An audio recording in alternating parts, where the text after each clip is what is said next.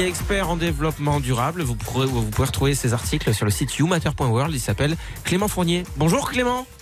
Salut Bachet, salut tout le monde. Ça va toi? Bah ouais, ça va, ça me fait plaisir d'entendre ta voix parce que la semaine dernière tu n'étais pas là. Oui, oui, la semaine- et je t'ai trouvé triste dans le mercredi écologie de la Bah semaine ouais. dernière parce que j'étais pas là. Bah Ça- ouais, c'était t'a affecté, hein hein? Franchement, ça m'a fait du mal.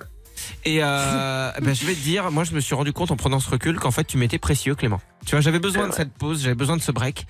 Et je me suis rendu compte qu'en fait bah, j'étais- j'ai peut-être mis trop de distance. Euh, je, je me suis concentré dans le boulot, le boulot, le boulot, et puis je répondais Ouais. pas forcément à tes SMS. Ça vous dérange pas vrai, de rentrer de, je- j'ai vu la différence.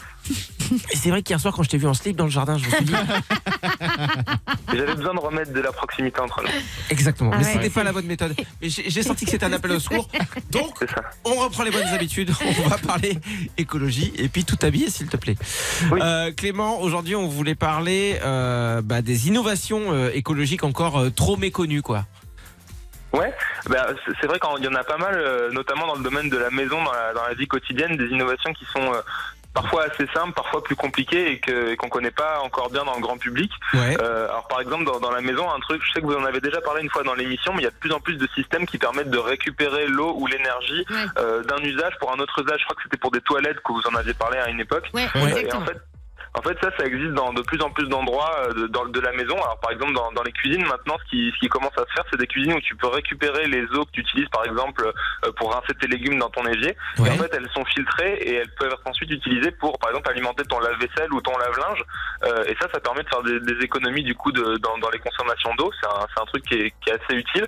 Et on peut faire pareil euh, dans les douches, des choses comme ça. En fait, il suffit de... Bon, ça marche pas pour les vieilles maisons, mais pour les maisons neuves, on peut construire des circuits qui permettent de, voilà, de récolter l'eau, de la faire partir dans, partir dans des filtres Ouais. et de la, de la stocker dans des réservoirs pour des usages euh, où on n'a pas besoin qu'elle soit euh, nickel nickel euh, comme euh, alors, on va pas se doucher avec les eaux usées de la vaisselle ce serait un peu chelou Ouais. mais, euh, mais dans le sens inverse ça peut marcher C'est vachement bien parce que ça, ça fait partie des trucs qui vont euh, très très très vite évoluer. Donc si vous faites en train, de, si vous êtes en train de faire construire votre maison, euh, pensez-y maintenant parce que si financièrement c'est quelque chose que vous pouvez faire, euh, faites-le à mort. Parce Ouais. que c'est comme les gens qui se retrouvent aujourd'hui avec des euh, passoires énergétiques. euh, Ah, voilà. euh, Ouais. bah, L'isolation c'est devenu une priorité. Donc ta maison, si elle n'est pas isolée, bah, t'arrives pas à la revendre. Je pense que demain, effectivement, si ta maison, les eaux usées, euh, elles sont euh, dispersées n'importe comment, t'arriveras pas à la revendre non plus parce que ça correspondra plus euh, aux normes de l'époque. Ouais ouais, je vais bosser dans l'immobilier bientôt. Ouais, ouais. Non, mais c'est vrai, c'est vrai. Ouais, tout à fait. Bah, mais c'est vachement bien ça, effectivement. On verra. Après il y a, il y a un- dans le même genre il y a des trucs qui sont un peu plus technologiques. Je sais pas si vous avez déjà entendu parler du problème de, des consommations énergétiques des serveurs euh, informatiques. En fait ils consomment énormément d'énergie et ils chauffent vachement donc il faut les climatiser souvent pour qu'ils soient pas euh, qu'ils soient pas trop chauds. Ouais. En fait il y a une boîte qui a monté un système pour faire euh, pour utiliser ces, ces problèmes là à, à l'avantage de l'écologie. En gros ils, ils font des ils mettent des micro serveurs dans des chauffages en fait. Et donc en gros tu as un chauffage qui est en même temps un serveur qui stocke des données informatiques et il produit de la chaleur et ça permet de chauffer des logements Ah, Donc ça, c'est- c'est pas mal ça. C'est intéressant. Bon Bah- après c'est pas encore, euh, on va dire c'est pas encore développé à l'échelle de vraiment être commercialisé euh, pour des particuliers, mais pour des, des logements collectifs, des bâtiments publics et tout, ça commence déjà à se mettre en place, donc c'est intéressant. Des Moi, je- fait, par exemple pour hein. des piscines.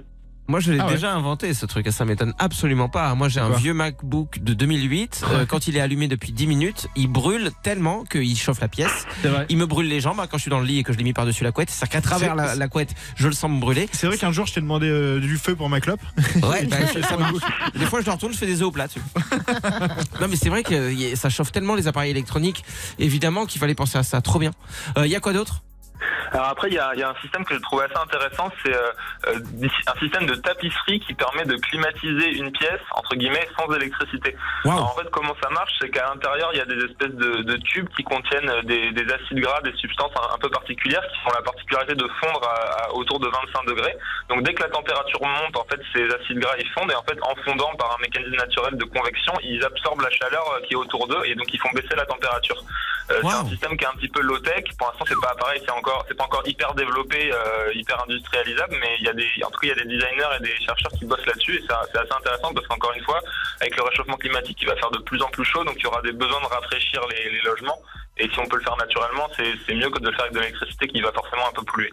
C'est trop cool. bien. C'est trop bien d'entendre tout ça parce que ça montre à quel point tout va changer encore Ouais. très vite. Quoi. C'est juste que le super. motif de la tapisserie soit assez euh, joli, quoi. Ça Oui, revient la tapisserie apparemment. Enfin moi j'y connais rien, les trucs ça revient, ça repart, c'est chiant. Mais, euh, mais, mais je crois qu'en ce moment, je- moi je le sais sur Instagram parce que des fois t'as des contenus sponsorisés, Ouais. et des trucs de home design sponsorisés Ah, qui a T'es sur fan mon... de ça, toi. T'adores ça. toi. À fond. Mais tu vois, il y a beaucoup de trucs de, de tapisserie. Ouais. En fait, c'est- fou comme c'est cyclique. Tout ce, qui, tout ce qui est dégueulasse quand t'es petit, ben, quand t'as 30 ans, ça devient génial. Ouais, et quand t'as 50 ans, c'est dégueulasse. Ouais. Donc euh, là, je pense qu'effectivement, ça doit être le moment de la tapisserie. Elle est plus trop dégueulasse en ce moment. Et en plus, si ça rafraîchit les pièces, c'est trop bien. Ben, merci pour toutes ces infos, Clément. Et tu, Pas de tu-.